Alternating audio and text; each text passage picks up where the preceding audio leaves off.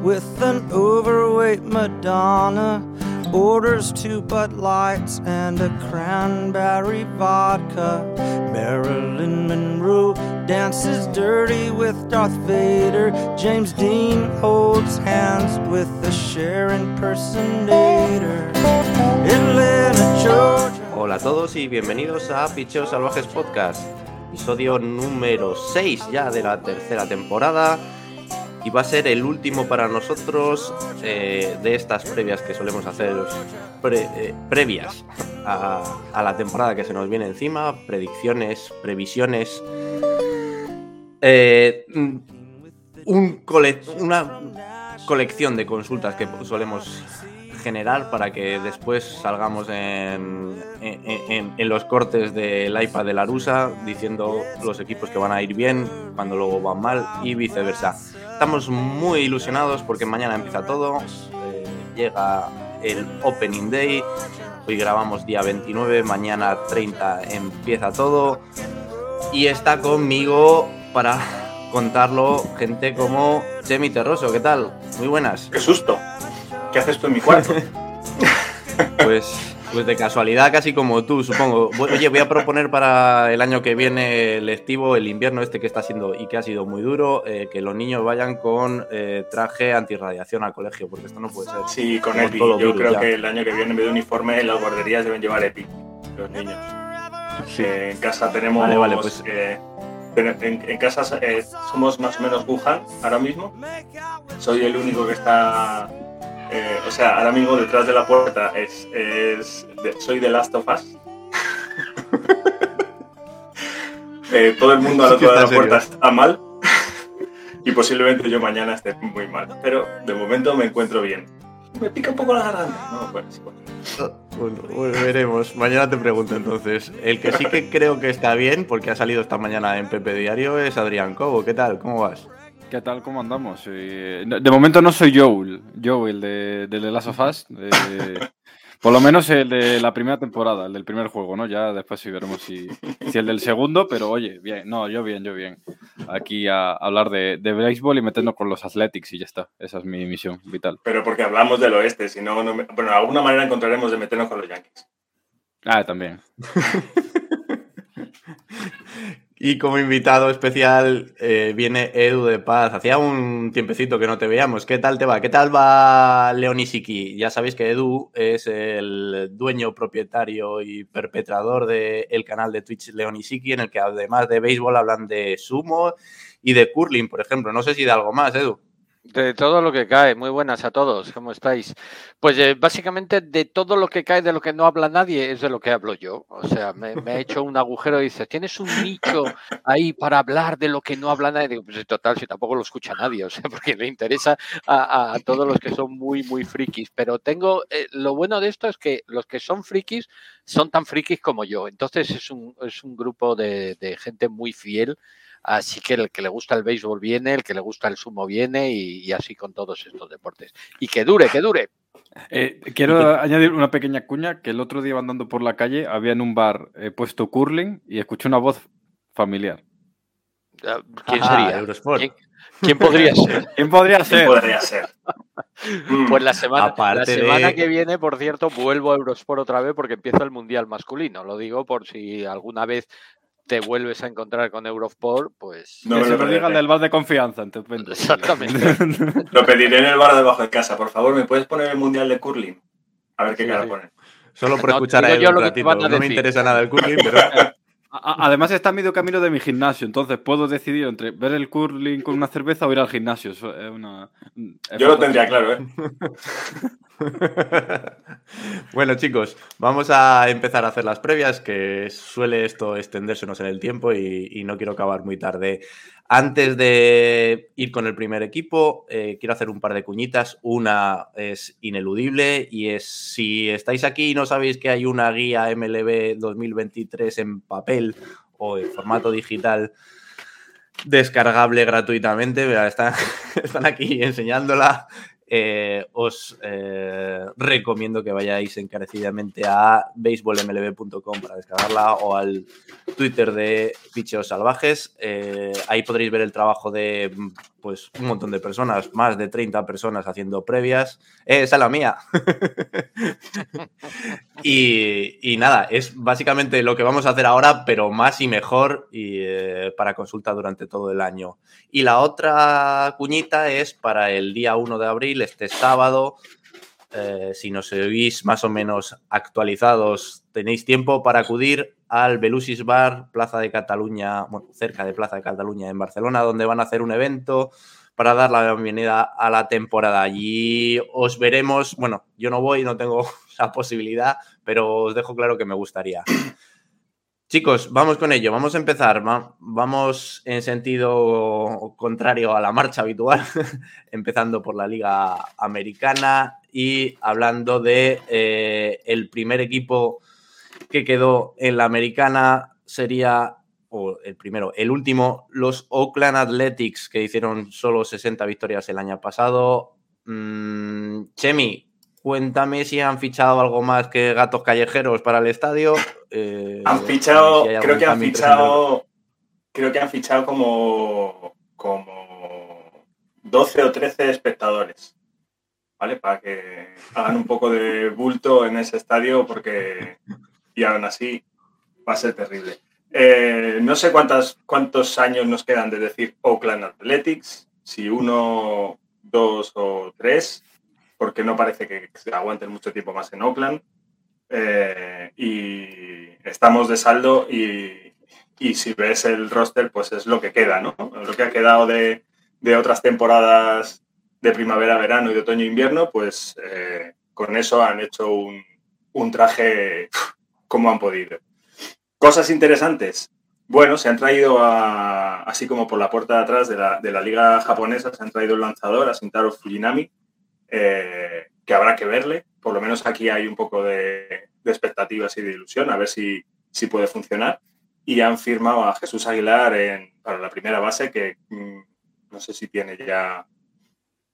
No, pues tiene menos años de los que aparenta, pero él tiene solo 32, pero lleva más de 750 partidos en, la, en las mayores. Eh, trotamundos yendo de lado a lado, creo que lleva uno o dos equipos menos que Sergio Romo solo así que ya son bastantes.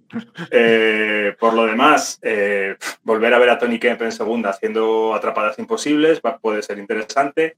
Ver de qué es capaz eh, si Langeliers en el, en, el catcher, que se lo trajeron el año pasado de, de Atlanta por, por Matt Olson, si no recuerdo mal, y que, con el que hay bastante hype a ver cómo funciona. Christian Pache no funcionó tan bien, este año está en, en Oakland el año pasado no funcionó muy bien y este año habrá que, habrá que ver eh, si, mejora su rendimiento en el jardín central.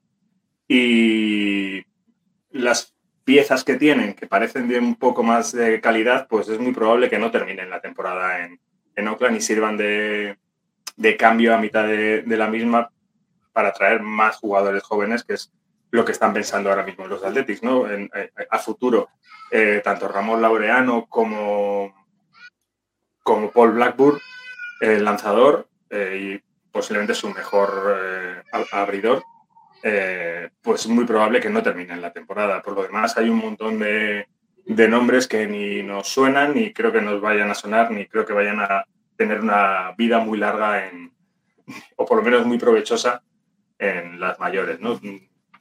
Yo creo que poco más hay que decir de estos con, la cantidad de equipos que, tenemos que hablar de, que me perdonen los fanáticos de Oakland, pero eh, la verdad es que es bastante desalentador ver este roster.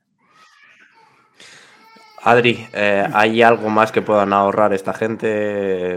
Quizá en, en, las pipas o algo de eso. Si, consiguen que vayan 20 personas, igual eh, ya cubren una nómina mínima o algo así. No, no lo sé.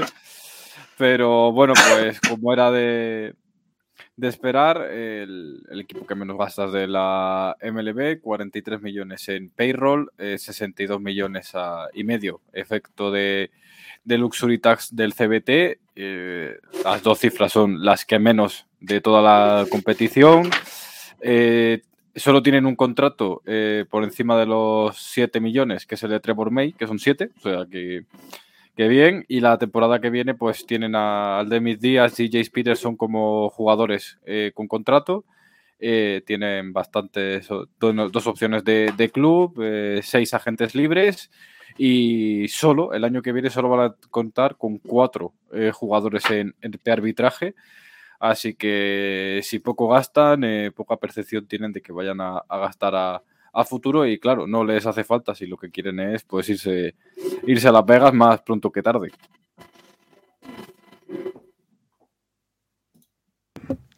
Edu, ¿qué, opinas tú de, estos Athletics? ¿Qué, podemos esperar de este año, si es que podemos esperar algo de ellos? Es que me temo que poco hay que esperar de, los Athletics y, bien que lo siento porque no creo que haya un equipo mm, que le, que le caiga mal a, la gente como los Athletics. Yo creo que es el típico equipo que le cae simpático a, todo el mundo, aunque solo sea por la famosísima película de, de, Moneyball, ¿no? Pero ya solamente por eso es un equipo que a, todo el mundo le cae simpático, pero que claramente está en reconstrucción, pero no en reconstrucción del equipo, en reconstrucción de la franquicia. O sea, han decidido que ellos están eh, mejor en otro sitio, no van a invertir, pero ni un céntimo en, poner un buen equipo a, jugar hasta que no tengan muy claro dónde van a estar, y sea Las Vegas o sea otro sitio, o se muevan donde se muevan. Y hasta entonces pues van a estar haciendo movimientos de, jugadores que en otros equipos, yo estaba mirando ahora, Lemnis Díaz, por ejemplo, Lemnis Díaz era un jugador eh, que estaba siempre en, Astros y era un jugador de, vamos, que salía muy de Pascua a Ramos y tal. Al final estas cosas son las que están fichando los, los seis eh, jugadores de, digamos, suplentes para ocupar las posiciones de, titulares. Está claro que, los Athletics están dejando pasar el tiempo hasta que llegue la gran oportunidad de moverse o de que allí en Oakland de repente digan, bueno, venga, va, de acuerdo, venga, hacemos un gran campo, hacemos un no sé qué, que no parece que vaya a pasar. Yo estoy más como lo que decía Adrián. estamos casi esperando el día que anuncien Las Vegas Ace y entonces quizás a partir de ese momento los Athletics puedan empezar a moverse. Hasta entonces lo siento en el alma por los aficionados, pero yo creo que es que la única opción que le quedan a los seis es intentar evitar ser el último de los 30. Nada más. No, no le veo otro futuro. Pues sí, la verdad es que es una lástima. Otros tiempos mejores eh, quedan atrás y el futuro es, es oscuro, no, no, no, no sé qué, qué, puede ocurrir con ellos, eh, veremos si, si como todo apunta habrá un cambio de localización para que haya una mayor inversión, porque hasta entonces, lo dicho, los, los gatos callejeros son los que se hacen los amos de, del Oakland Coliseum. Ah, vamos con los siguientes, los Texas Rangers, un equipo que el año pasado, en, la anterior off-season, hicieron una apuesta que nos dejó todos un poco boquiabiertos, mm, fichando a, dos grandes nombres para el middle infield, pero que se quedó la cosa en agua de borrajas. ¿Qué, qué, hay para este año, Chemi? Pues yo creo que tienen un equipo muy apañado. Lo que pasa es que es eh, en Texas em, no parece que tengan suerte. Eh, firmaron a Marcus Semien y a Corey Seager, como dices, el, año pasado y, no empezaron nada bien. Eh, sí que acabaron la temporada un poco buscando sus números. Eh, yo creo que Corey Seager puede tener un, repunte brutal este año con, las nuevas reglas que prohíben los SIF. Él como bateador zurdo ha sido muy castigado por el SIF siempre y, y si eso se limita, yo, y el, con el talento que tiene, yo creo que puede ser uno, fíjate lo que te voy a decir, hasta candidato a MVP, eh, porque tiene un talentazo brutal. Em, yo creo que tienen un, un infield muy, muy interesante, eh, con Nate Lowe en primera base, que el año pasado demostró que era mm, eh, un, un portento con el bate con Josh Jung, el, prospect que posiblemente se quede con la tercera base, y Semien y, y en, el middle infield. Son cuatro muy buenos jugadores, cuatro muy buenos bates. Eh, tiene un catcher que a mí me gusta mucho, que es Jonah Hain, que, que mm, en defensa es mm, un gran, gran catcher. Eh, y mm, con el bate de vez en cuando se prodiga y hace estragos. Y luego en la rotación, pues han hecho tres eh, firmas este, este invierno. Eh, no sé si os suena un tal Jacob de Gron, que parece que no lanza mal y que se ha ido a Texas. Si estamos como siempre, si le respetan las lesiones, el nivel de DeGrom es de otro planeta. Entonces, ahí tienen un ace, eh, pero vamos, por unos cuantos años. Detrás de él han firmado a Nathaniel Baldi, que, en Boston tuvo, ha, combinado temporadas muy buenas con temporadas no tan buenas. Eh, y detrás está Martín Pérez, que el año pasado estuvo posiblemente los tres primeros meses del año siendo el mejor lanzador de las ligas. Eh, y encima, para luego tienen a John Gray, que tiene calidad, lo que pasa que también está muy castigado por las lesiones. Y han firmado a Andrew Heaney, que el año pasado en los Dodgers eh, lo hizo muy bien. Con lo cual, es un equipo. También han firmado a Roy Grossman, que se me olvidaba, eh, que mm, para dar seguridad a la defensa de los jardines es, magnífico. Y a Will Smith, el, el, bueno de. O sea, el que no pega bofetadas, ni el catcher de, los Dodgers, el otro, el tercero. ¿Vale? El lanzador zurdo, eh, que fue cerrador de los Giants durante un par de temporadas, haciéndolo muy bien y que nunca ha vuelto a tener ese nivel, pero que detrás, eh, siendo como setup de José Leclerc, que será el cerrador posiblemente, pues puede hacer muy buen papel. En conclusión, yo creo que los Rangers tienen un equipo que, si todo les va bien, pueden hacerlo muy bien. Pero tienen que ir demasiadas cosas bien. O sea, si Jacob de Gron está en salud, si Nacional está en salud, si Cory Seager y Marcus Semien vuelven a su nivel, eh, si Nate Lowe aguanta ese nivel, si Josh Young demuestra eh, que es un gran lanzador, si todas esas cosas salen bien, pueden pelear por un puesto de wildcard. ¿Cuál es el problema de los Rangers? Pues que tienen por delante a Houston y tienen a un Seattle que está despegando. Y creo que el gran problema también viene por la, por la otra costa, por la costa este, porque son tres puestos de wildcard y con los Seattle, si Seattle se, te mete por delante, ya necesitas estar por delante de, el tercero del otro lado. Y, por allí la cosa va a estar muy apretada con Toronto, Nueva York y Tampa, ¿no? Entonces yo creo que van a estar mirando a, los resultados de la costa este durante toda la temporada y que si todo les va bien, pues pueden soñar con estar en playoffs.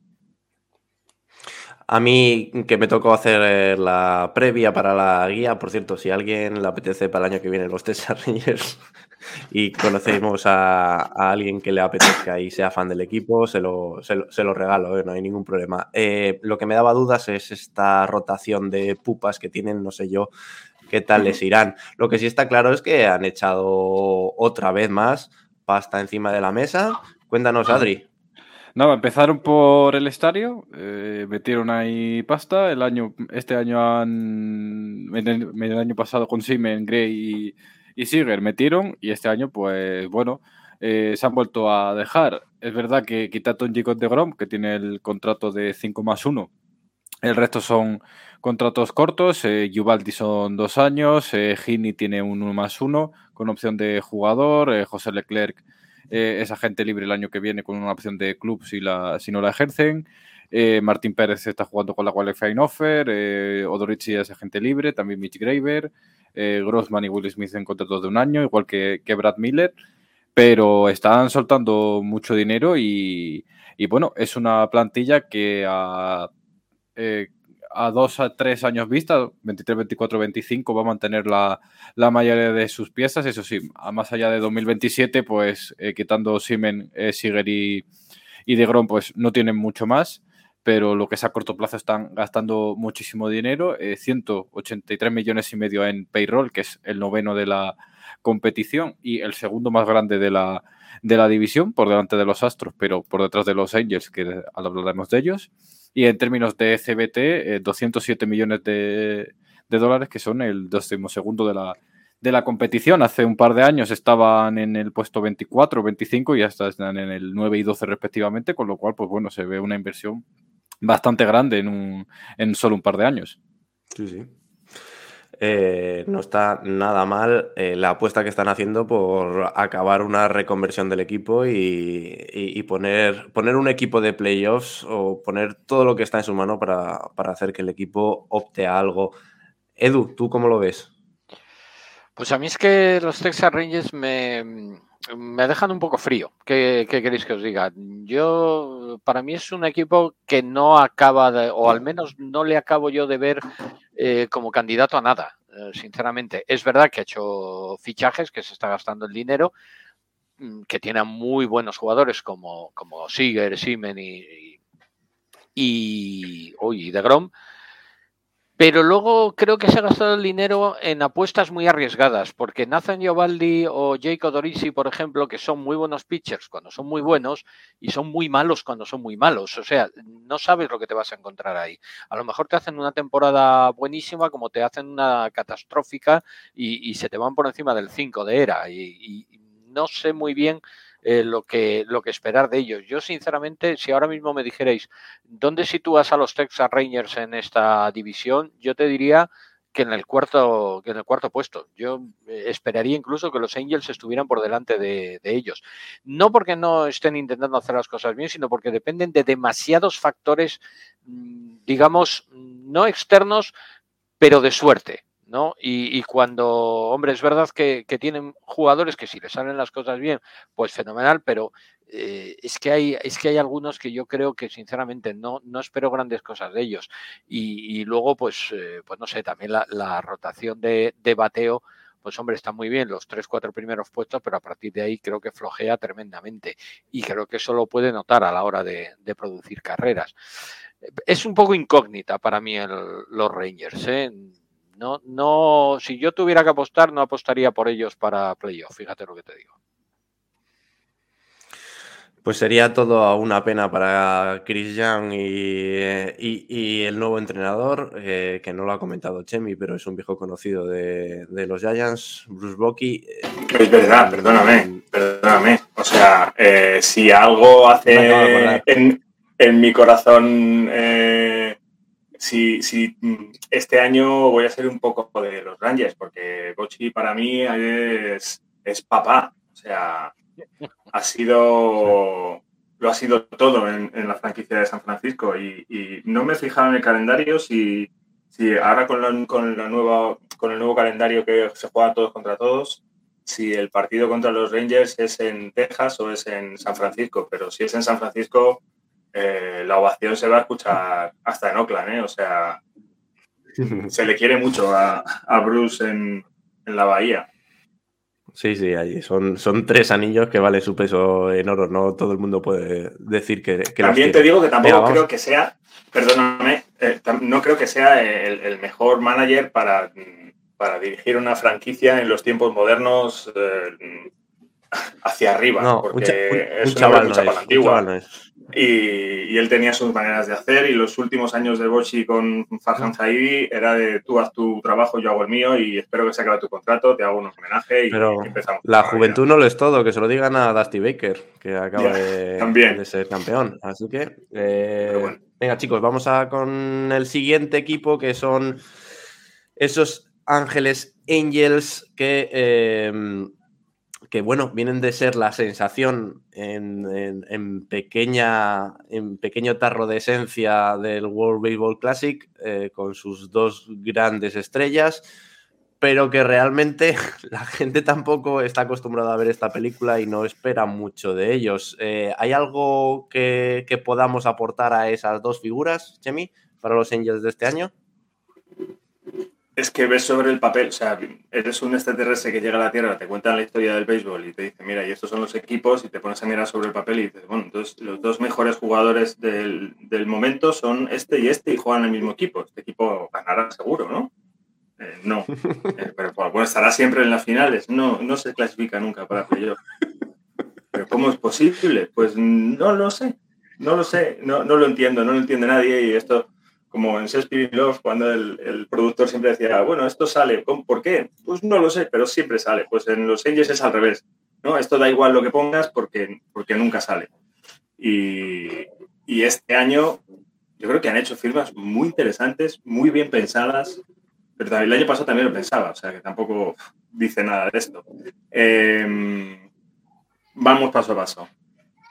Brandon Drury me parece uno de los jugadores más infravalorados de todas las mayores. Capaz de jugar en segunda, en tercera, eh, si me apuras hasta en primera, eh, con mucho poder y con una efectividad y, un, una constancia eh, alucinante. firmado por los Angels, posiblemente se quede con el puesto de segunda base por delante de, de Luz Rengifo. Eh, Hunter Renfro, que siempre funciona, siempre te saca 20-25 jonrons por temporada, firmado para los jardines. Tyler Anderson, que hizo una muy buena temporada el año pasado en, los Dodgers, eh, firmado para ir detrás prácticamente de Shohei Otani. Eh, G. Ursela, que es un, defensor eh, infalible en tercera, incluso en el shortstop, firmado para el infield y aún así parece que no va a llegar, ¿no? Eh, Taylor Ward, que el año pasado se destacó como uno de los mejores eh, jardineros, o por lo menos de los más sorpresivos, eh, bateando para más de 280, pegando más de 23, no, 23 con runs, aunque luego se apagó un poco a final de temporada. hace un jardín con Trout, Taylor Ward y Hunter Renfro bastante decente. tienen un catcher que sube de, las menores muy prometedor, Logan Hope, eh, capaz de, pelear incluso por el rookie del año.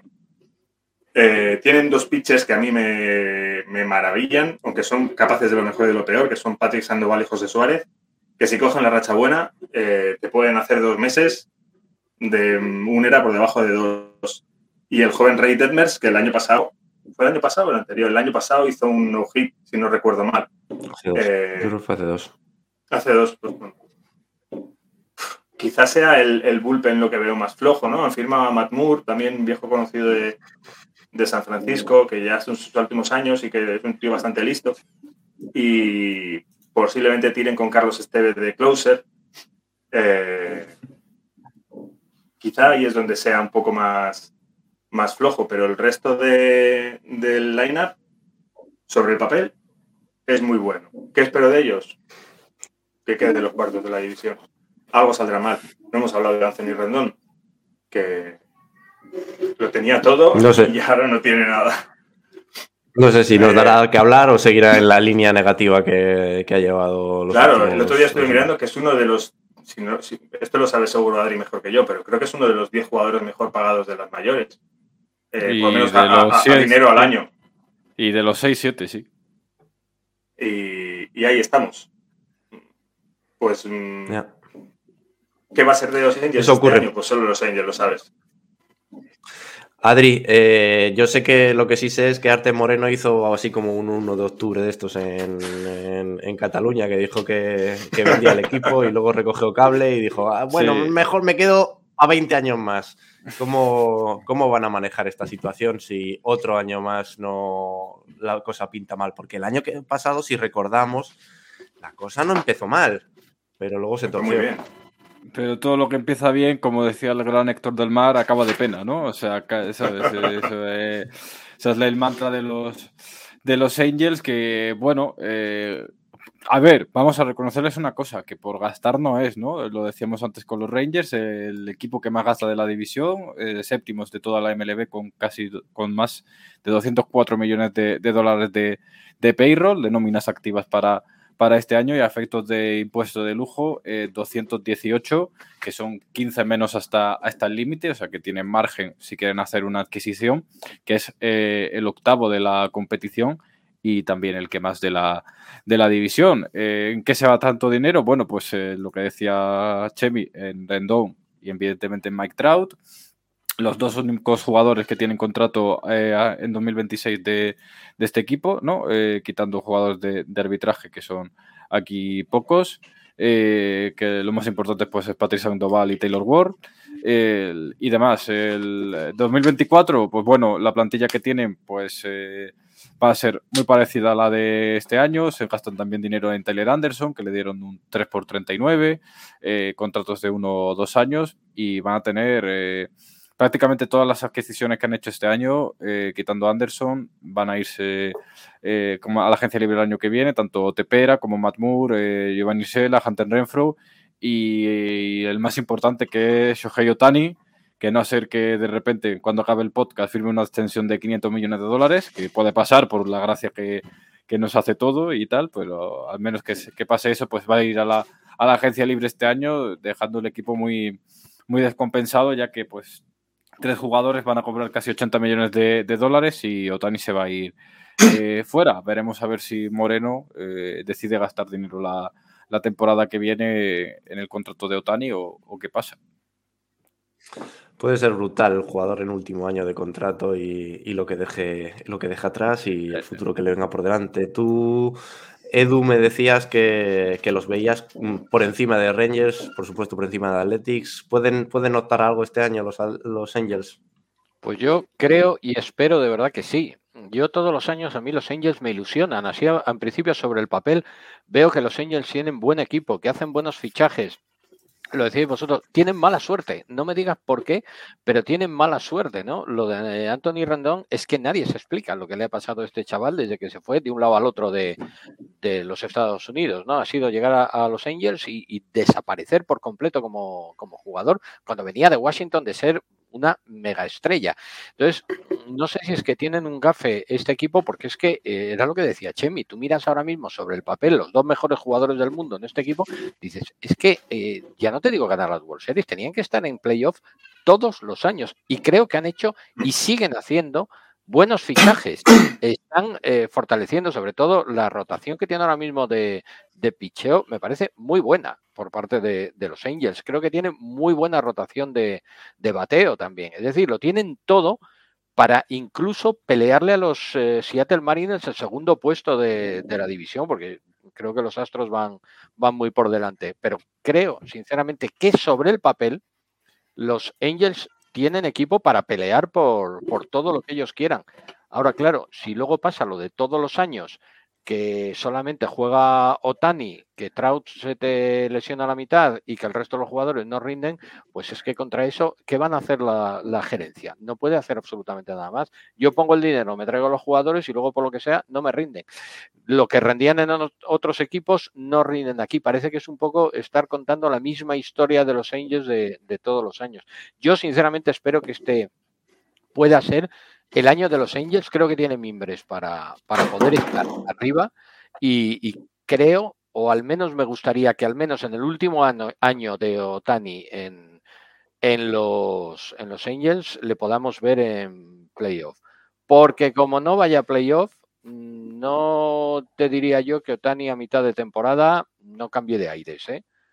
Así que ya veremos a ver. Está claro que es es un escenario posible, es un escenario posible que ocurra eso. Eh, sí que es verdad que todos tenemos una especie de sensación de que sería un poco más justo que, los Angels con, esos dos personajes eh, bueno, algo más.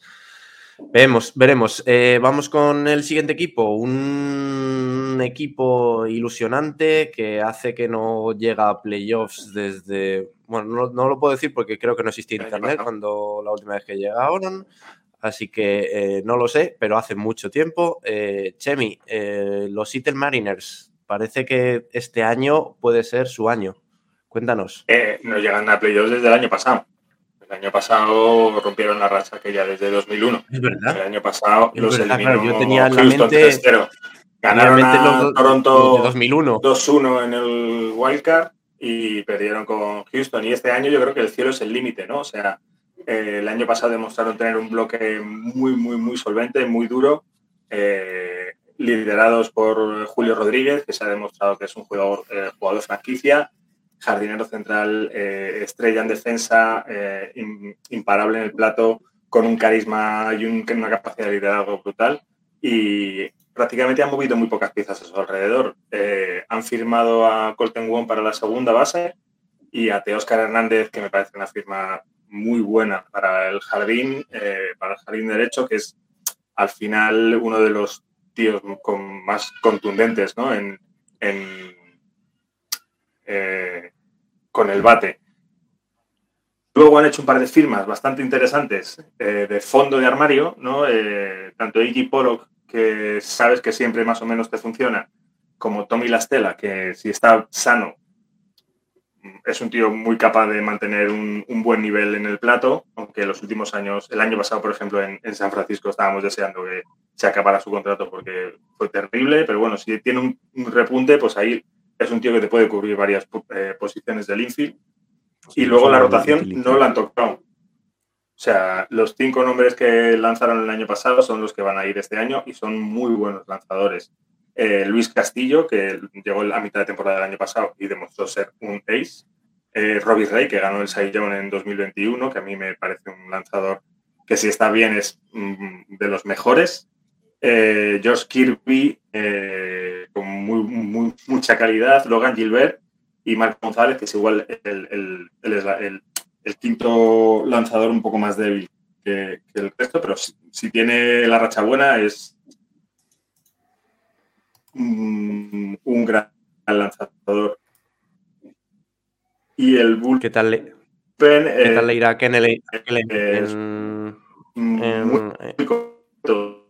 Eh, Diego Cillo.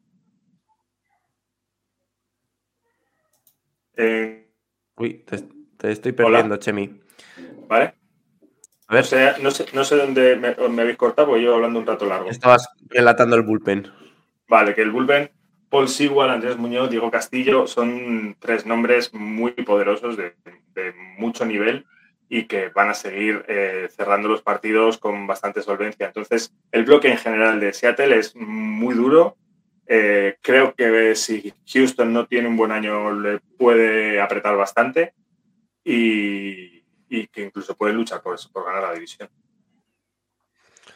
Genial, genial porque yo creo que también se lo debe el destino. Yo ya había borrado de mi cabeza el éxito del año pasado, lo, contaba como un año de crecimiento, pero no, no, el año pasado estuvieron ahí en postemporada y este año parece que, pueden ir a más porque claro, tienen mucha gente y, muy joven.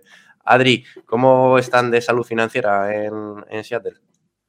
Hombre, pues eh, no les va mal. Eh, eso sí, lo que ha dicho Chemi, que no toca mucho. Eh, Teoscar, Controlbon, Polo, Tom Murphy, la Estela, eh, contratos de un año. El año que viene serán agentes libres y, bueno, contratos de un año o arbitrajes. Con lo cual, pues estas adquisiciones son para para apuntar al equipo esta temporada y el resto de la plantilla continuará durante el año 2024, con lo cual es un proyecto que va, va a dos, tres años vista, quitando pues Julio Rodríguez y su extensión de contrato que no vamos a volver a explicar aquí, ¿vale? O sea, no, eso ya... por favor. porque, porque no. No, no hace falta. Pero bueno, eh, Castillo le renovaron una extensión de contrato, Robbie tiene un contrato largo, Todavía hay bastantes jugadores eh, en arbitraje. JP Crawford tiene cuatro años más.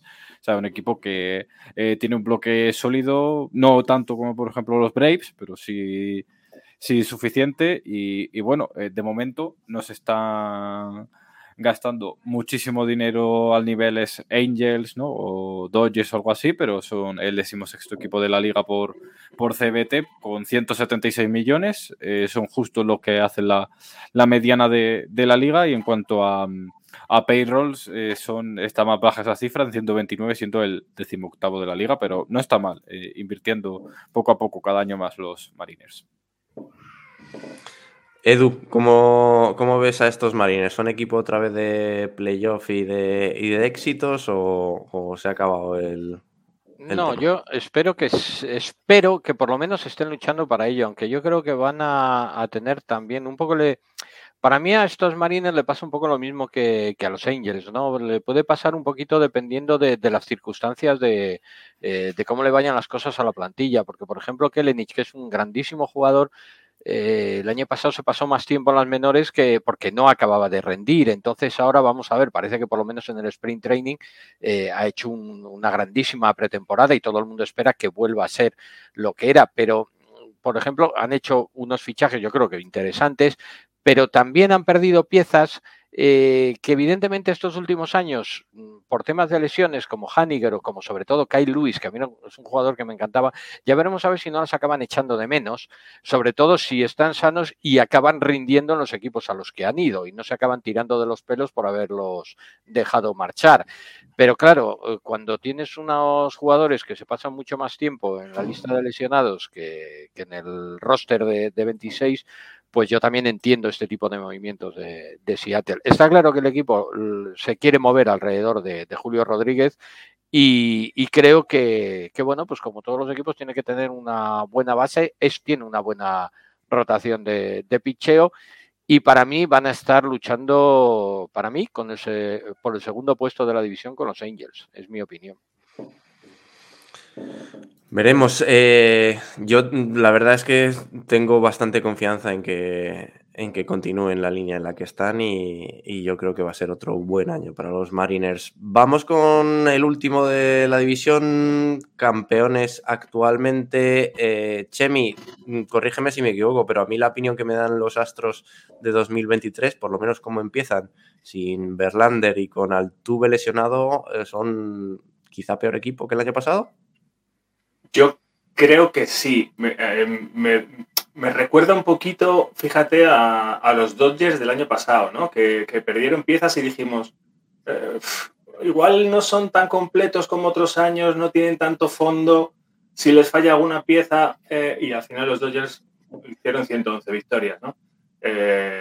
la base es tan buena que, la verdad es que es complicado que, les pase factura perder, este, pues es perder a Verlander eh, en agencia libre y perder a, Altuve por un par de meses por la fractura de, de pulgar.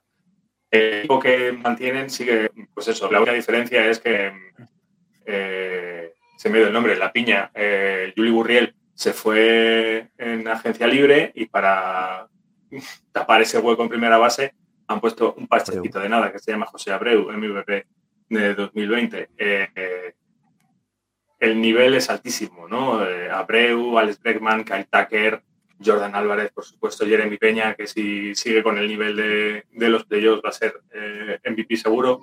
Eh, detrás de esa, de esa, primera línea, pues son nombres mm, de segundo nivel, ¿no? Chas McCormick, Martín Maldonado, que es una pieza clave en defensa, pero un, un ventilador en ataque y, poco más. Ahora la rotación, aún sin Verlander, sigue siendo, sigue teniendo tres nombres de mucho nivel, ¿no? Cristian Javier, Frame Valdez y Luis García me parecen mm, buenísimos lanzadores. Eh, es bastante más inseguro e inestable y puede tener un día bueno y cuatro malos. Y habrá que ver cómo funciona Hunter Brown, que, que este es el año de consolidarse ya definitivamente en las mayores. Y en el bullpen, los nombres son, mm, vamos, yo creo que es de los mejores bullpen de, la liga. El cerrador de, Team USA, Ryan Presley, eh, hará las funciones de closer y luego Rafael Montero, Brian Abreu, Héctor Neris, Green Stanek, eh, incluso Phil Matton, es que son lanzadores de mucha seguridad, de, mucho nivel. Entonces, eh, creo que el cuerpo de picheo de, de Houston es uno de sus mayores puntos a favor, vamos, esta temporada. Adri, ¿qué cuesta tener un equipo post anillo? Pues fíjate que no tanto como pueda parecer, porque con la marcha de Verlander y alguna cosa más, eh, están gastando menos dinero, que no es poco. 181 eh, millones de payroll, décimos de la competición, segundos de la división, a efectos de CBT, eh, están gastando 207 millones, décimos terceros de la competición, terceros de la división, detrás de Rangers y, Angels. Y bueno, eh, la verdad, cuesta bastante, también cuesta bastante las decisiones. Eh, ahora mismo prácticamente toda la plantilla, menos eh, Michael Brandley, porque firmó un contrato de un año, igual que Stanek y Phil que tienen un año de arbitraje extra, son los únicos agentes libres para la temporada que viene. Todos los demás seguirán. Eh, eso sí, eh, quedan decisiones por hacer porque le quedan dos años de contrato a Alex Bregman, a Altuve, que son los dos que más cobran de, del equipo y también dos años de arbitraje a Valdez, eh, Kyle Tucker, Urquidi. Entonces, esa bajada de payroll seguramente venga a posteriori por una subida bastante importante cuando tengan que renovar pues a Bregman, Kyle Tucker, Valdez y, y, demás. Y, bueno, aún así es un equipo que tiene unas granjas que a priori no parecen espectaculares, pero sobre todo en, en picheo, tanto en, AA, AAA, tienen bastante por lo que tirar. Así que lo que irán, lo que han ido haciendo estos últimos años, lo que han, lo que no inviertan en agentes libres, en jugadores propios por un lado, pues lo suplirán con, con las granjas y manteniendo un payroll alto, pero eso sí, equilibrado. Sí, parece entonces que les queda por lo menos un añito más de tranquilidad y luego ya habrá que tomar decisiones, ¿no? Sí, mínimo. Eh, Edu, em, todos los imaginamos como, como, como primero de división eh, con, con, un poquito de diferencia, incluso. Pero bueno, el año pasado empezaron los, los que son campeones actualmente, empezaron bastante por detrás. Mm, tienen hasta margen para, trabajar. ¿Tú, ¿Tú, los ves tan, tan pasados, tan sobrados? Esto es, una, esto es una carrera de fondo, Javi. Entonces, da igual que empieces mal al principio, la, cuestión es cómo llegues a octubre. Y, este equipo va a llegar a octubre como llegó el año pasado, como, como un avión. Entonces, eh, creo que siguen siendo el mejor, no veo ahora mismo ninguna posibilidad de que ningún equipo, ahora mismo, eh, vete tú a saber, ya sabemos que la temporada es larga y pueden pasar lesiones, un montón de cosas, fichajes a mitad de temporada, un montón de, cosas que pueden hacer cambiar totalmente la, dinámica de una división. ¿no? Pero yo ahora mismo no veo ninguna posibilidad de que ningún equipo le pueda discutir a estos astros la, primera posición de la división oeste de la Liga Americana. No podemos olvidar tampoco, eh, hablaba antes Chemi, hablaba perfectamente de la, de la buenísima rotación que queda a pesar de Verlander. Eh, no nos olvidemos de Lance McCullers, que Lance McCullers volverá, eh, no sé en, qué momento, ahora mismo va a empezar en la IL, y es uno, para mí es uno de, mis ojitos derechos, es un jugador que a mí me encanta verle lanzar y, que todavía va a mejorar aún más, si, si cabe, esa rotación de, de picheo es que lo creo que es, muy sencillo. Es, los Houston Astros son el mejor equipo de la, de la división. Ya no voy a hablar de la americana porque ahí habría mucho de discutir, pero para mí sin duda es el mejor equipo de la división y creo que se la, igual que el año pasado, se la van a llevar con un mes de antelación al final de, de la temporada. En las previas del otro día, cuando acabamos la, la Liga Americana, os pregunté por el porque me dijerais el primero eh, que iba a quedar todos, cada uno, o sea, solo un equipo. Eh, aquí, más que preguntaros uno a uno, os digo, ¿alguien tiene algo que decir a lo que acaba de decir Edu? ¿Alguien piensa que no van a ser los astros? Yo. Cuenta. Pero por, por, no hacerlo tan aburrido. Pero creo que Seattle le va a poner en un aprieto a Houston. No creo, no sé si le va a ganar la división, pero lo que no va a ser tan, tan sobrado eh, estoy casi seguro. Y que vamos a ver eh, competición en el mes de septiembre, también lo creo. Pues ojalá tenga razón, porque así estará más animado, pero no lo veo, Chemi, de verdad, ¿eh? pero, pero ojalá, ojalá tenga razón. bueno, ya dije, que el, ya dije que el año pasado ganaba San Diego la, la división nacional claramente y fíjate, o sea, yo un poco me equivoco. bueno, sirva esto como epílogo y pasamos de la americana y pasamos a la nacional. Vamos con un equipo en el que no vamos a gastar mucho tiempo, igual que ellos tampoco gastan mucho dinero en pensamientos. No, dinero sí gastan, otra cosa es que lo gasten bien, ¿sabes? Eh, bueno, no, no, gastan tiempo en pensar, en pensar cómo gastarlo. Exactamente. Claro. Eh, hablamos de los Colorado Rockies, que es un equipo que, no hay Dios que lo entienda. Lo, que sí que es verdad es que está en una división difícil y habría que hacer las cosas muy bien para poner en un aprieto a los rivales y no lo están haciendo, ¿no, Chemi? Yo creo que es como eh, los Rockies son un equipo diferente cada año, ¿no? O sea, llega marzo y dices, pues igual son los mismos nombres, pero al final es, como jugar contra un equipo de, contra el que no ha jugado nunca. Eh, es tan raro este equipo que vete a saber. el equipo va a estar organizado alrededor de Chris Bryan, que esperemos que esté en salud, porque siempre es un gusto ver jugar a este tío. Eh, y a su alrededor, pues están, hay una mezcla de, gente que lleva tiempo en Colorado, como CJ Cron, que la saca del, del estado cuando, cuando la acierta, o Randall Grichuk, o Charlie Blackmon, que ha sido también otro de mis ojitos derechos, como decía Edu, eh, pero que... Ha caído un poco, ¿no? está muy inestable en los últimos años, sí, está muy inestable en los últimos años, ya no es el Blackmon que era, aunque sigue teniendo la misma barba. Eh, y, ha, y, ha, firmado eh, algunos nombres que se llevan oyendo bastantes años por las mayores de aquí para allá, como Mike Mustakas, como Jurison Profar, que el año pasado hizo muy buena temporada en San Diego, por lo menos en cuanto a poder. Eh, Harold Castro, que ha jugado creo que hasta de taquillero en Detroit. Y Como el equipo de las segundas oportunidades, ¿no? Sí, sí, sí, totalmente. Y luego sí que es verdad que hay una serie de prospectos muy interesantes que, suben este año y habrá que verlos jugar, ¿no? Eh, tanto Ezequiel Tobar eh, como el Eures Montero me parecen tíos interesantes que, ver.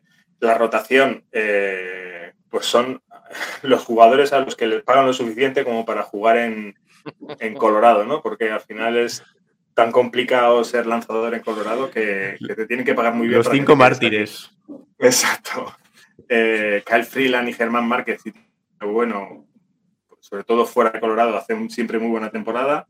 Austin Gomber ha tenido partidos en San Francisco que parecía eh, de Grom eh, imbateable y luego en, otros partidos era un, tío que lanzaba bolas de Nivea.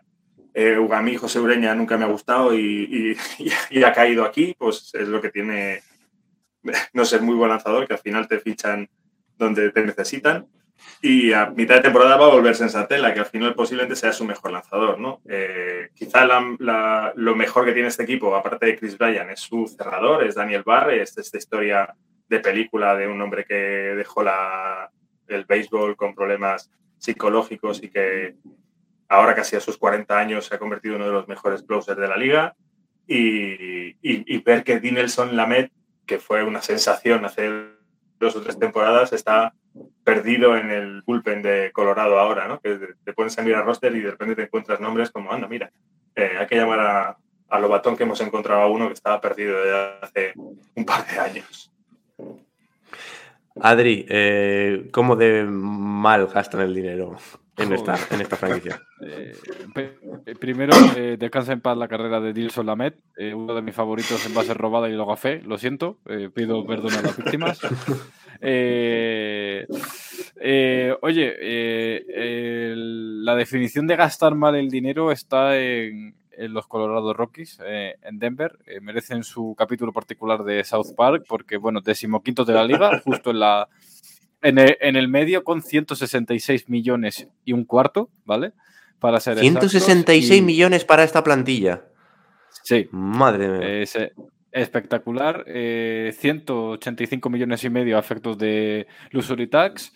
casi tanto como los Chicago White Sox, los Astros, los Mariners o los Cardinals Twins, Brewers, equipos que tienen pues más o menos la misma calidad de plantilla que los Colorado Rockies. ¿En qué se va a gastar tanto dinero? Pues en el contrato inexplicable. No vamos a explicar el de Julio Rodríguez, tampoco el de Chris Bryan, ¿vale? Eso que, que lo investigue. Ese sí que es inexplicable, madre mía. Eso sí que es, no explica eso, eh. explica eso. Claro, que también le están pegando 10 millones a Arenado para que no juegue allí. O sea, que está muy, muy bien el dinero. Y, perdón, 10 millones no, este año le están pagando 16 a Arenado para que no juegue allí. O sea que bien manejado el, dinero. ¿Y, ¿en qué se va el dinero? Pues eh, Sentasela. Sí, sí, sí. suena, suena a lo de Arenado, es que eh, suena a, sujétame el cubata, tío. Totalmente. Sí, sí, sí. Sí, tal cual, tal cual. Pues ¿en qué se gastan el dinero? Pues en Chris Bryan, eh, como no hay muchos pitchers que quieran jugar en Colorado, pues le están pagando 16 millones al año a Germán Márquez. Eh, casi 15 a Kyle Freeland, eh, más de 12 a, a Sentasela, eh, 9 y medio a Daniel Bart, eh, Brad Hahn este año un millón y medio, el año que viene 7 y bastante dinero en Blackmon, Grichuk, Frofar, CJ Cron, el propio Lamet, que el año que viene serán eh, agentes libres. Eh, por contextualizar un poco, se gastan tanto dinero en abridores los Colorado Rockies como los Seattle Mariners o los Chicago White Sox. Bastante menos que Brewers, Braves o Astros, para que nos hagamos una idea. Madre mía, increíble esto, esto último que nos comenta Adri. Para formar un equipo que, mm, cuéntame si estás en desacuerdo conmigo, Eduardo, pero que, no va a ningún lado, ¿no? No, no, vamos, que la única opción que, tiene este equipo es hacer mejor temporada que los Oakland Athletics. Es, poco más o menos y, y, poco más. A ver, yo es que creo que el problema que tiene Colorado es el tema del picheo. O sea, allí no quiere jugar nadie. Y yo lo entiendo, porque si yo fuera pitcher, digo, ¿qué voy a fichar por, por un, sitio donde me van a meter carreras a punta pala por la situación, por la altura, por todo eso? Claro, allí no quiere ir nadie. La posibilidad que tienen de fichar jugadores, pues es eh, básicamente mínima. Eh, ¿por qué no tiras de, jugadores de pitcher de las granjas? Porque total, si lo van a hacer igual de mal que los que estás fichando y gastándote un montón de dinero para que vayan allí a jugar, porque nadie quiere jugar, pues sube a los jugadores de las, de menores e intenta que por lo menos estos, si les van a hacer carreras, que se las hagan, pero al menos que no te cueste dinero y que al menos el dinero lo puedas gastar en, a lo mejor en jugadores de debate potentes que sí que pueden mm, equilibrar un poquito más la balanza, porque igual que efectivamente eh, lanzar en Denver es un suplicio para los pitchers, batear en cambio es una delicia. Con lo cual, pues sí que puedes atraer a lo mejor a jugadores que pueden eh, mejorar sus números bateando en un sitio que es totalmente bat friendly, como, como es el Cursil. Bueno, pues eh, no lo hacen, como dicen, como dice Adrián, Colorado se ha decidido gastar el dinero en otras cosas, ¿no? y bueno, pues de momento Mm, igual que te decía antes, no veo ninguna opción de que los Astros no sean primeros de división, no veo ninguna opción de que los Rockies no sean los últimos de la división oeste de la Nacional. Así de claro. Ahí sí estoy, ahí sí estoy contigo, Edu. Mm. Ahí no veo. Es que no sé, no sé si es más enfadable para para el aficionado un equipo que no se gaste ni un duro y por lo tanto no tenga ninguna opción de competir, que uno que sí que se gaste bastante y tampoco tenga opciones de competir. Es un poquito. es un poquito algo que, no, puedes entender. Como no es tu dinero, te da igual y ya está. Bueno, pero yo sí que siento un poquito de pena por los aficionados del equipo de Denver porque en otro momento o no hace mucho estábamos hablando de Rocktubre y, y esas cosas y, queda, queda muy atrás y no sé cuándo volverá. Vamos con los Arizona Diamondbacks que fueron cuartos el año pasado porque esta división es muy dura y porque el despertar de sus jóvenes pues no dio para, mucho más. Chemi, te cedo el testigo para que me cuentes qué tiene pinta este equipo de chavalines. Pues te hablo como aficionado de los Giants, que está mirando el rebufo de San Diego y de Los Ángeles a ver si son capaces de, alcanzarlo este año. Y, por el rabillo del ojo de a ver si en vez de preocuparme por los que están delante me tengo que preocupar por los que vienen detrás. Porque Arizona tiene muy buena pinta, la verdad. Eh, yo creo que están haciendo las cosas muy bien, que se han movido muy bien este invierno el, eh, tenían un exceso de, outfielders eh, importante porque tenían cuatro muy buenos outfielders. Eh, con la pieza fundamental de este año, que es Corbin Carroll, que, es número uno en un montón de, de ranking de prospect de, toda la MLB y que este año tiene que empezar a jugar ya en el jardín izquierdo. con Jake McCarthy, que el año se salió, el año pasado se salió, eh, con Alec Thomas, que es muy joven y que ha hecho un, un World Baseball Classic eh, con México brutal. Y tenían a Dalton Barso, que han decidido traspasarlo a, Toronto para traerse nada más y nada menos que a Gabriel Moreno, que es uno de los mejores catchers eh, jóvenes. así que tenemos un equipo muy, muy completo, con Christian Walker, que el año pasado la sacó del campo 36 veces, con Nick Hamed, que es uno de los shortstop más em, seguros de las ligas. Y además de Gabriel Moreno, se han traído a Lourdes Gurriel Jr., que jugará como bateador designado. Eh, completando un line-up muy, muy potente en ataque y en defensa. Además, el, jugador que hablaba antes, eh, Edu de Pac, que le encanta, Kyle Luis, va a ser el outfield reserva de este equipo. O sea, eh, ese es el nivel que tiene ahora eh, Arizona. En, la rotación, quizás sea su punto un poco más débil. Tienen a uno de los mejores lanzadores de la liga, que será Sai Young tarde o temprano, que es Zach Gallen. Merrill Kelly está haciendo muy buen papel últimamente. Zach Davis lo han vuelto a firmar este año es un tercer, cuarto brazo, eh, bueno, promedio. Sí. Eh, y luego tienen a, uno de mis grandes ídolos de juventud, que es Madison Van Garner, que, o lo que queda de él. ¿no? Yo creo que este hombre está deseando acabar su contrato, irse a su rancho y perder a todo el maldito mundo de vista porque él querrá vivir solo en su finca, seguro. Y además tienen eh, buenos brazos en, menores, que, siempre ese paso es muy complicado. Ryan Nelson, eh, Brandon Fa, ese paso de subir de menores a, la MLB como, como lanzadores no es tan sencillo y habrá que ver cómo funciona este año. Pero si no es este año, será el siguiente o si no el siguiente, 2024-2025, son años que pintan muy para las serpientes. Eh, lo veo un equipo a competir en, un plazo bastante corto. Quizá este año se queda un poco lejos del nivel de, padres, sobre todo, y de Dodgers, pero al nivel de Giants sí los veo perfectamente, incluso un paso por encima. Adri, por aquello de sobreexplotar a los jóvenes, como lo que se hace aquí en el béisbol, eh, económicamente esto pintará bien, ¿no? Porque son todos chavalines.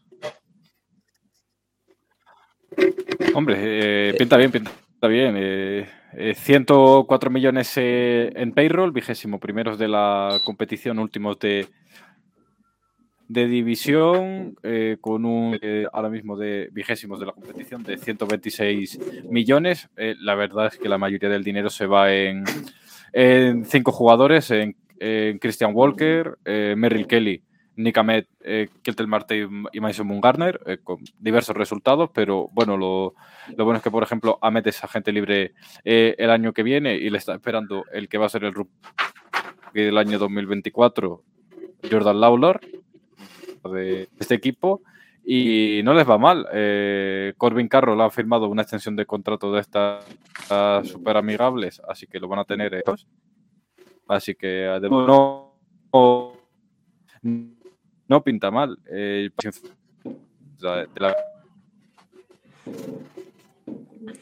Oye, Edu, em, ¿los d son alguien a temer por los grandes de la división? Mm, no, Creo que no. Creo que no a temer por los grandes de la división este año. Sí empezar a preocuparse por ellos a medio plazo. Creo que, al igual que hablábamos antes de que Mariners está haciendo el equipo alrededor de Julio Rodríguez, creo que los d lo van a hacer alrededor de, Corbin Carroll.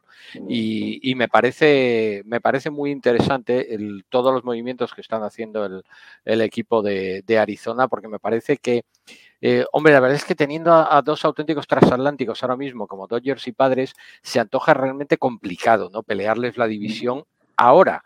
Pero ah, por eso digo que a medio plazo estos d sí que es un equipo que puede llegar a ilusionar, ¿no? Yo no sé si están para pasar o no a los Giants.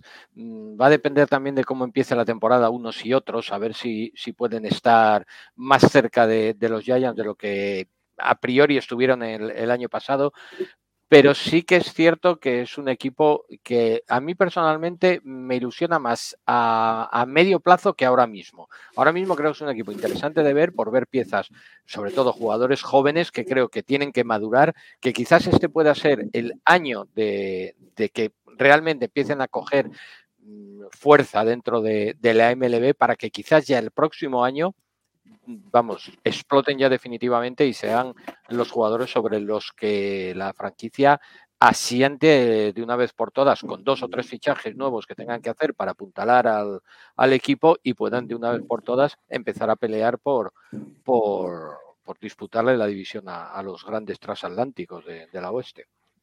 O sea que te pinta muy bien, pero le falta un poquito de cocción. Yo creo que sí, yo creo que está todavía, digamos, verde, pero es que es normal, si es que tiene, lo que decía Adrián, tiene chavalines en el, en el equipo, ¿no? Gente muy joven. Entonces es normal que, que esté todavía un poquito verde, porque estos chavales sobre todo se tienen que adaptar a, la MLB. No es lo mismo lanzar en las menores que lanzar aquí, entonces, o, batear. Así que aquí todavía les va a quedar un poquito de, de curro. Pronto lo sabremos. La verdad es que es una historia muy habitual y muy repetida, que el equipo joven que esperas que triunfe dentro de uno o dos años y de repente da un salto rápido que, no te esperas y, está a las puertas de, todo antes de lo que antes de las expectativas. Chemi, eh, vamos con los Giants. Gústate, antes de que empieces, eh, ya lo he dicho por, Twitter, por ahí, pero si solo pudieseis leer una cosa de la guía MLB y me perdonen el resto, leeros la previa de los Giants de este año. Gracias, corazón. un, detalle. Eh, a ver, lo que digo al final de la, de la previa de este año es como pensaba empezar esta, esta reflexión sobre el roster de los Giants. Es, un, es lo que podríamos llamar el roster donut. ¿no? Es un roster montado alrededor de una gran estrella. La única pega es que la gran estrella no ha llegado. Hemos estado todo el invierno detrás de ellas y uno tenía el tobillo mal, otro tenía un montón de billetes en otro sitio y al final nos hemos quedado con todo preparado para montar un equipazo, pero sin, sin conductor, ¿no? Eh, aún así, pues no creo que haya mal equipo, ¿no? Eh, se ha firmado a dos mm, buenos eh, outfielders con bastante poder, como son Michael Conforto y Mitch Haniger, que tienen que permitir eso, que Jock Pederson pase al DH a, tiempo completo y deje de darnos quebraderos de cabeza en defensa y, tiene una rotación, yo creo que es la rotación más profunda de todas las mayores, ¿no? Tiene siete brazos eh, fácilmente mm, que pueden funcionar como abridores, más otros dos o tres que vienen de las menores y han hecho un sprint training eh, los prospects brutal, ¿no? O sea, Logan Webb es el ace sin ninguna duda, el Scope hizo muy buena temporada el año pasado, Detrás vendrían Stripling y Manea, sobre todo Stripling que está firmado. Eh, todos los analistas de lanzadores decían Stripling tiene que ir a los Giants porque es el tipo de lanzador que necesitan los Giants y que buscan siempre los Giants y que le saben explotar estupendamente. ¿no? El tipo de lanzador que consigue golpeos flojos, que consigue rodados constantes. ¿Cuál fue el problema el año pasado? Que la defensa no funcionó. Entonces, eh, cuando no funciona la, la defensa, da igual que consiga rodados. ¿Cómo se mejora la defensa? No se ha firmado nadie para la defensa, para el, cuadro por lo menos, pero sí que hay eh, dos o tres prospects eh, que parecían de segundo nivel y que están demostrando ser eh, posiblemente piezas clave para este año, ¿no? como Casey Smith, sobre todo en tercera, o David Villar, que el año pasado terminó bastante bien. Incluso Bryce Johnson en, en los jardines pueden funcionar muy bien. en el bullpen tenemos a Camilo Doval, que se está convirtiendo en cerrador infalible, cada vez está cogiendo más confianza, ha hecho un, mundial de béisbol buenísimo y hemos firmado al otro Rogers, ¿no? Tenemos a los dos zurdos gemelos, uno diestro, o sea, a los dos zurdos, a los dos gemelos, uno diestro y otro zurdo, Tyler y Taylor, los padres mm, como la me, gustaría, me gustaría conocerles. Y, y, vuelve de Sclafani, que está haciendo también un sprint training bastante decente. Eh, sigue estando Alex Wood, eh, Jacob Janis, eh, Sin Giele, que ha hecho un sprint training, creo que con era en, unos siete partidos de menos de uno. creo que el, el, cuerpo de picheo no va a ser el problema, ¿no? Va a ver cómo funciona la defensa y si las lesiones eh, permiten a Conforto y a Hanier, como bien apuntan por ahí, eh, funcionar y, rendir, ¿no? Por lo demás, si, si, Brandon Crawford o Tyro Estrada se lesionan, estamos perdidos porque ahí sí que no hay recambio. Con la cabeza más que con el corazón, respóndeme qué va, qué va a ser de los Giants este año. Yo creo que terceros o cuartos, depende de cómo funcione Arizona. Adri, ¿cómo están de salubridad financiera? se, les, ve bien a, a, los Giants. Una pena lo de Correa y lo de toda esta gente, ¿no? Porque. Y lo de Yachi y demás, pero, hombre, tenían capacidad para firmarles y siguen teniendo eh, bastante bolsillo y aún así gastan bastante. Ahora mismo eh, en payroll 176 millones, un décimo de la, de la competición. Eh, eso sí, en el Luxury Tax eh, un poquito más, 214 eh, millones, décimos de la, de la competición. La verdad es que no hay ningún jugador que cobre por encima de los 20 millones. Eh, es curioso, de los pocos equipos de la liga, quitando pues casos muy concretos de gasto inferiores, que no ninguno llega a los 20 millones. Eso sí, en 2024 la plantilla puede ser bastante distinta, ¿no? Porque Bravia, Scott Alexander, Roberto Pérez, Jake Janis, Alex Wood, eh, Brandon Crawford y Jock Peterson son agentes libres. Cobb tiene una opción de club. Mania, Stripling y Conforto tienen opciones de, jugador. Y muchos jugadores para 2025 eh, tienen años de, salida de contrato. El único con, contrato garantizado eh, ahora mismo sería, sería Taylor Rogers. Y, bueno, es un equipo que la verdad es que está construido a dos años vista, pero una cosa que sí que tienen los Giants es que cada vez más eh, las granjas son más buenas y, más profundas y prácticamente todos los prospects buenos están para subir esta temporada, la que viene o la próxima. ¿no? En un par de años el equipo puede ser muy joven y, con mucho prospect bueno. Edu, ¿cómo ves a los grandes rivales? Por lo menos pues, los eh, eh, míticos rivales. Sí, no, vamos, de toda la vida, desde que existe el béisbol prácticamente, ¿no? Se están pegando estos dos, los Giants y, Dodgers. Pues hombre, yo sinceramente, eh, como aficionado de los Dodgers, a mí los fichajes de Conforto y de Haniger no me gustan nada, como aficionado de los Dodgers, porque me parecen dos grandísimos jugadores eh, que creo que pueden dar muchísimo rendimiento. O sea que por la parte de Chemi, yo creo que Chemi tiene que estar ilusionado con ellos, si por supuesto le respetan las lesiones. Que, como decíamos antes, ese ha sido una de las, de las razones, digamos, por las que a Haniger le han dejado salir de, de Seattle, básicamente porque yo creo que no se fiaba mucho de, cómo eh, pudiera estar con el tema de, salud. Ahora mismo está lesionado, o sea, va a empezar la temporada en la IL. A mí personalmente me parece eh, que la rotación de, de picheo de, San Francisco es buena en general, es bastante buena. Manía me, me da bastantes dudas es el, único, si quieres, que de. Creo que el fichaje de Stripling es muy bueno. Wood y Logan Webb y, y Cobb son son excelentes eh, pitchers. Manía es el único que, bueno, mm, no, no ha vuelto, para mí no ha vuelto a ser el que era en Oakland, ni, mucho menos. Y el año pasado en, San Diego estuvo bastante flojete. Pero de todas maneras, yo creo que San Francisco tiene equipo mm, para acabar tercero de la división tranquilamente. Yo creo que ahora todavía no debería preocuparse por porque los d le, le pillen, es mi opinión. Otra cosa ya será el año que viene, pero este, desde luego, yo creo que, San Francisco sí que tiene equipo para, para meterse tercero de la división sin problema. El problema es que quedar tercero a lo mejor no significa quedarte, quedarte fuera dependiendo del récord. Con la división este, ahí, de ahí pasan tres. Ya que el...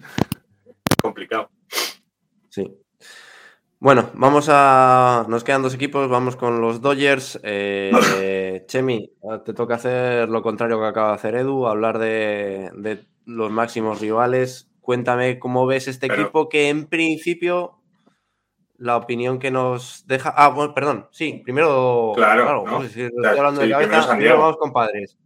Vamos, compadres. Ya, ya los estoy dando de líderes de división. Claro, eh, vamos con los San Diego Padres. Entonces, hablamos de un equipo que, que, este, que se ha reforzado empezando desde, el trade deadline del año pasado hasta ahora y, más en la offseason. Eh, un equipo que apuesta por todo, ¿no? Y tanto, yo creo que van a por todas, ¿no? Van a están apuntando a las World Series. El año pasado se quedaron muy cerca y, yo creo que ya echan toda la carne el asador. a mí me, recuerda, me recuerda un poquito a como a los Mets del oeste. Mm, lo que pasa es que a los Mets les sale bien. Claro, es que si el dinero fuese la, si el dinero fuese la respuesta, la serie por el campeonato estaba claro que eran Mets padres, ¿no? Porque son los que más han decidido apostar.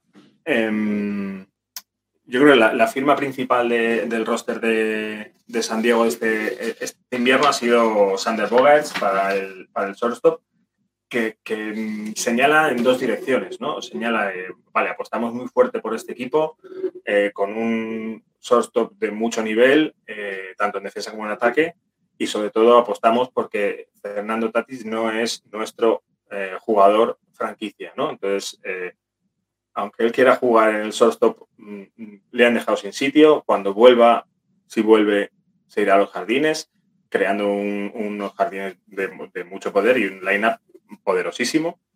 Pero aquí ya están muchos gallos en el corral eh, y el que más está demostrando año tras año es Manny Machado, ¿no? Yo creo que es el verdadero líder de este equipo y, y con Manny Machado, con Sander Bogaerts con Jake Cronenworth y con Haseo King, eh, como bien dice nuestro compañero Bryce Chines, eh, tienen uno de los mejores infields de, la liga, ¿no? Eh, y encima Juan Soto, Trent Grisam, Matt Carpenter, que también lo han firmado este invierno como DH, convierten a, San Diego en aspirante pues posiblemente número uno de, toda la división.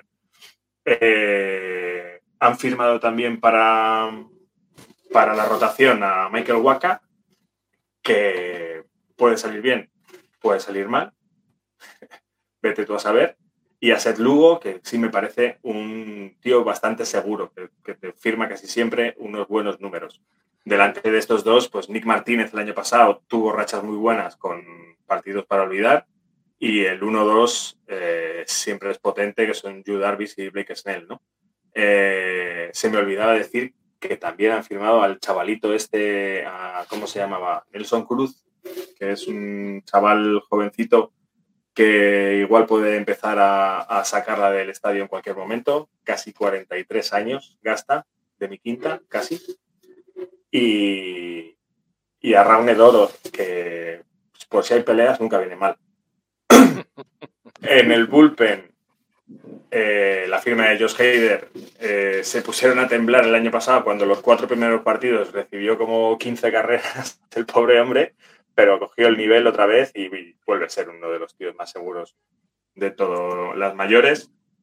Y en general es un equipo que tiene pocas grietas, ¿no? no hay, hay poquitas fisuras aquí de donde poder hacer daño y si las cosas le salen bien, eh, para mí grandes favoritos para la división este año. Adri, eh, aquí hay mucha pasta invertida, ¿no? Joder, mucho, mucho. Eh, eh, nivel top 3 de la competición. El payroll ahora mismo en 237 millones de nóminas para 2023, terceros de la competición afectos de CBT por los contratos largos y más, eh, solamente son los quintos con 247 millones, eso sí, un pagan impuesto de lujo, eh, el 10 millones de dólares de, multa.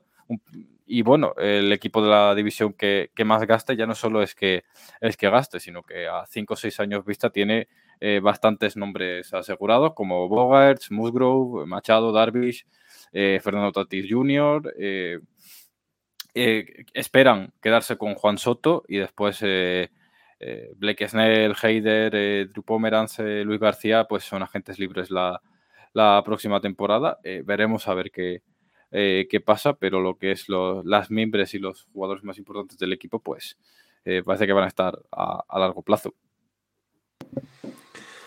Y llegamos al punto en el que se cuece todo. Edu, eh, ¿qué crees que va a pasar con, este equipo que es claramente el, bueno, no sé si el rival, pero la amenaza eh, para el éxito de, Los Ángeles Dodgers, por lo menos en lo que se refiere a la liga regular?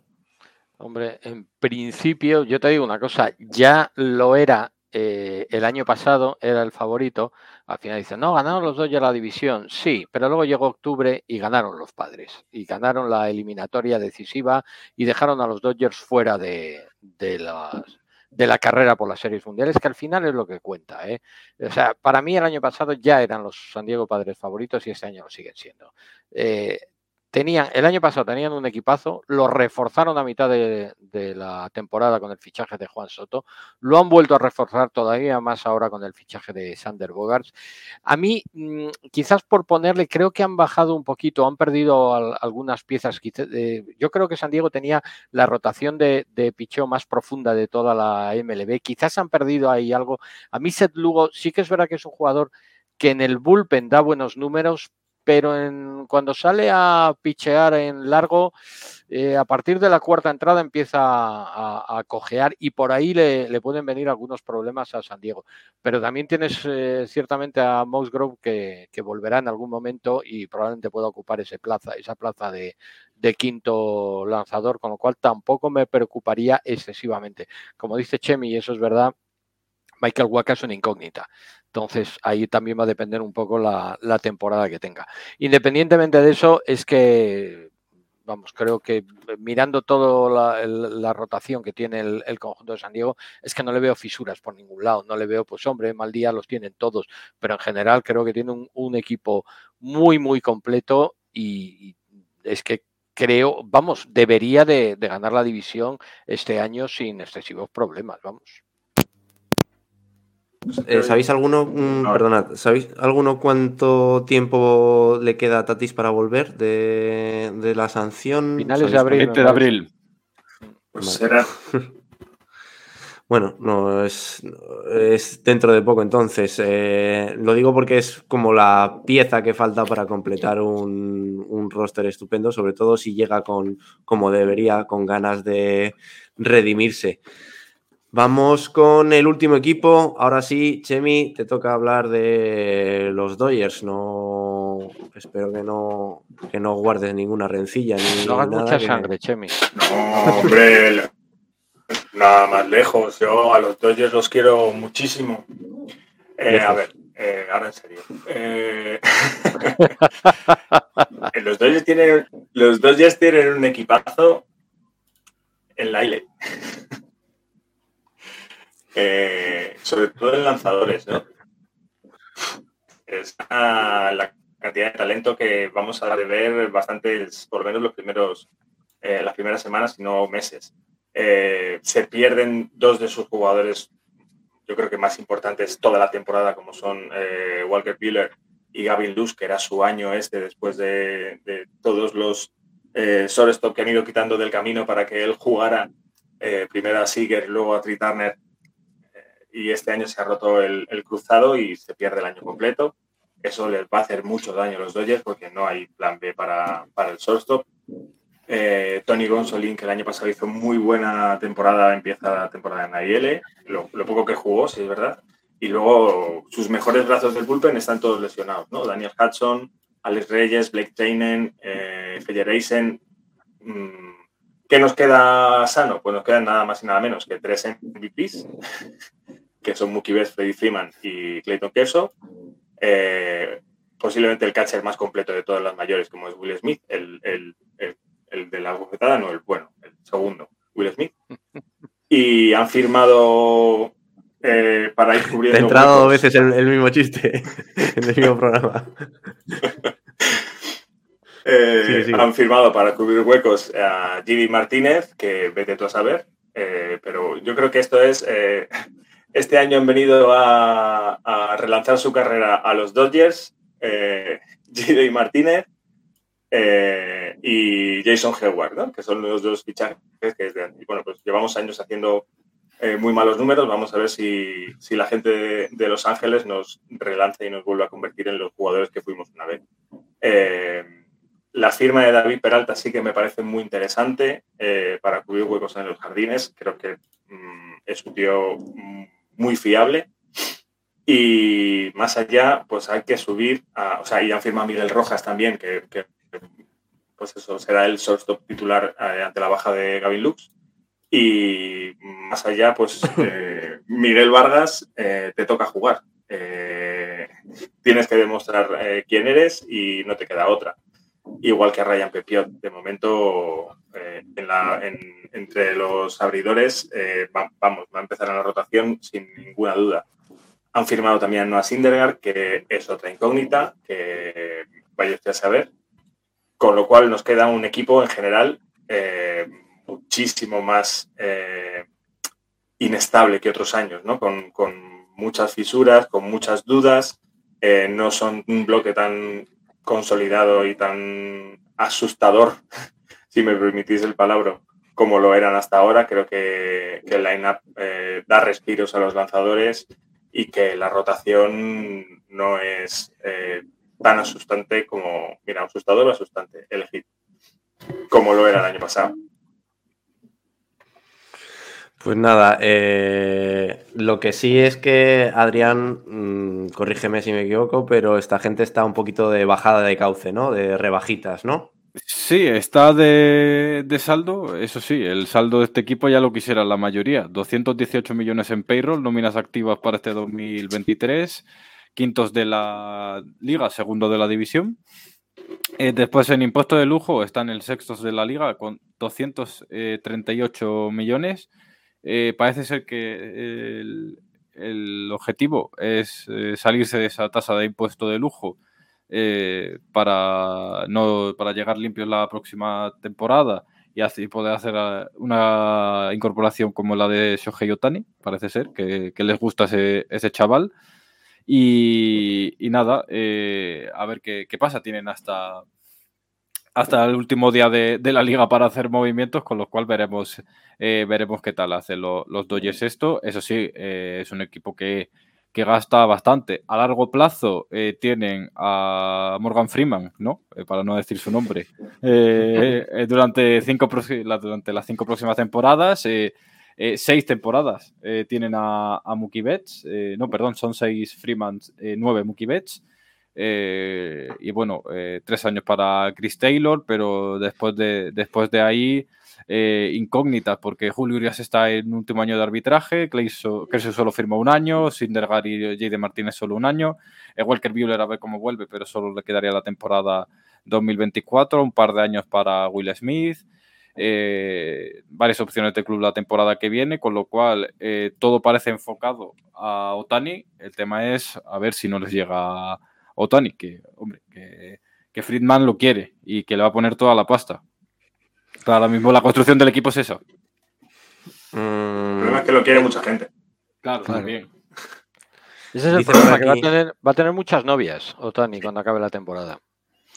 Dice por aquí Bryson Chains, que le tengo, que le tengo aquí cerquita además, eh, los Dodgers, el problema es que su rotación tienen los brazos hechos polvo todos. Eh, Edu, eh, ¿puedes comentar esto o puedes comentarme esa sensación que tenemos desde fuera de que el equipo está en modo conservador y encima le han venido encima las lesiones?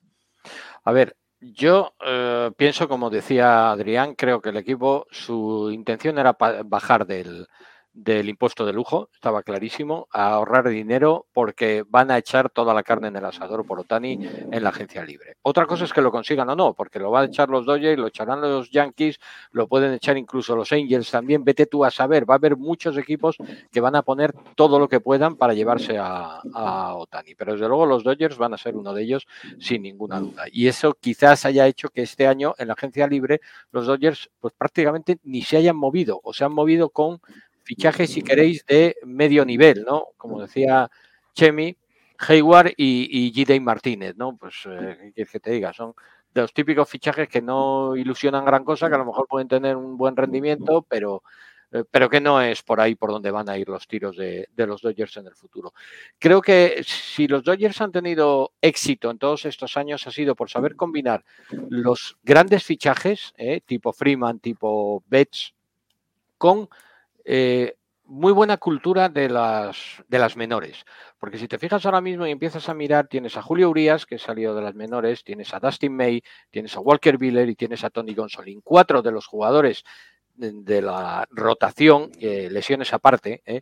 cuatro de los, eh, de los pitchers principales de los Dodgers han salido de, las menores. Igual que Miguel Vargas o igual que, que James Outman, que es un jugador que, que, bueno, que yo creo que va a tener bastante, bastante protagonismo este año en, las exteriores.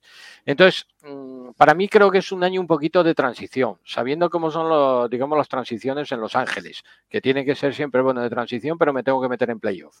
¿eh? Luego ya veremos a ver a, dónde llego.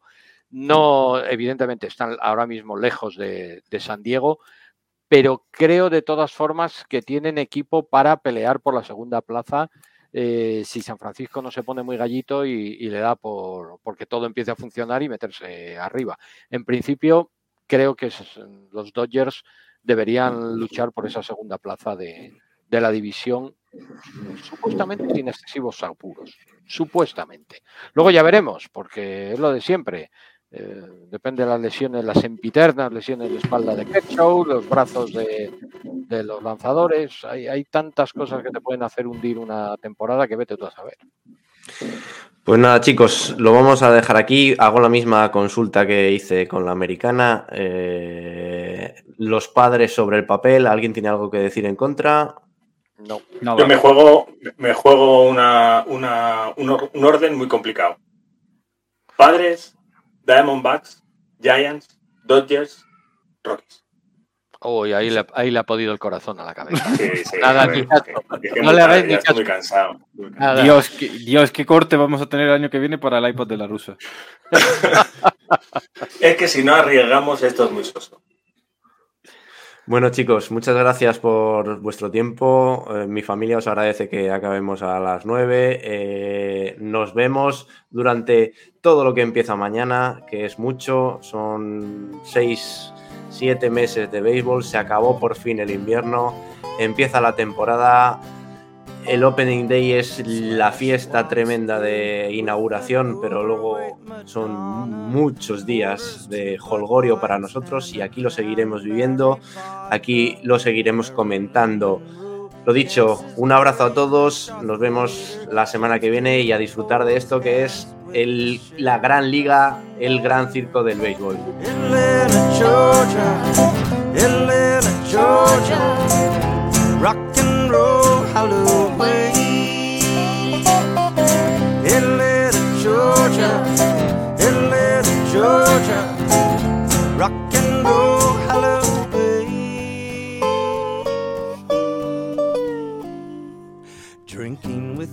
Dixie Chicks from Nashville, Tennessee. The fat one is flirting with me.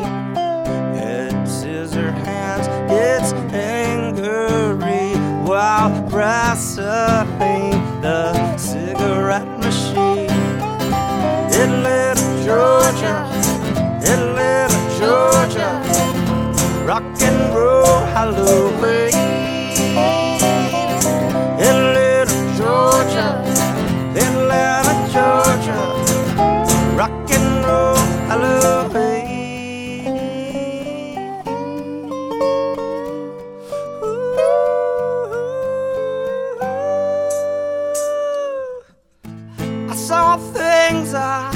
I hope you never, never ever have to see.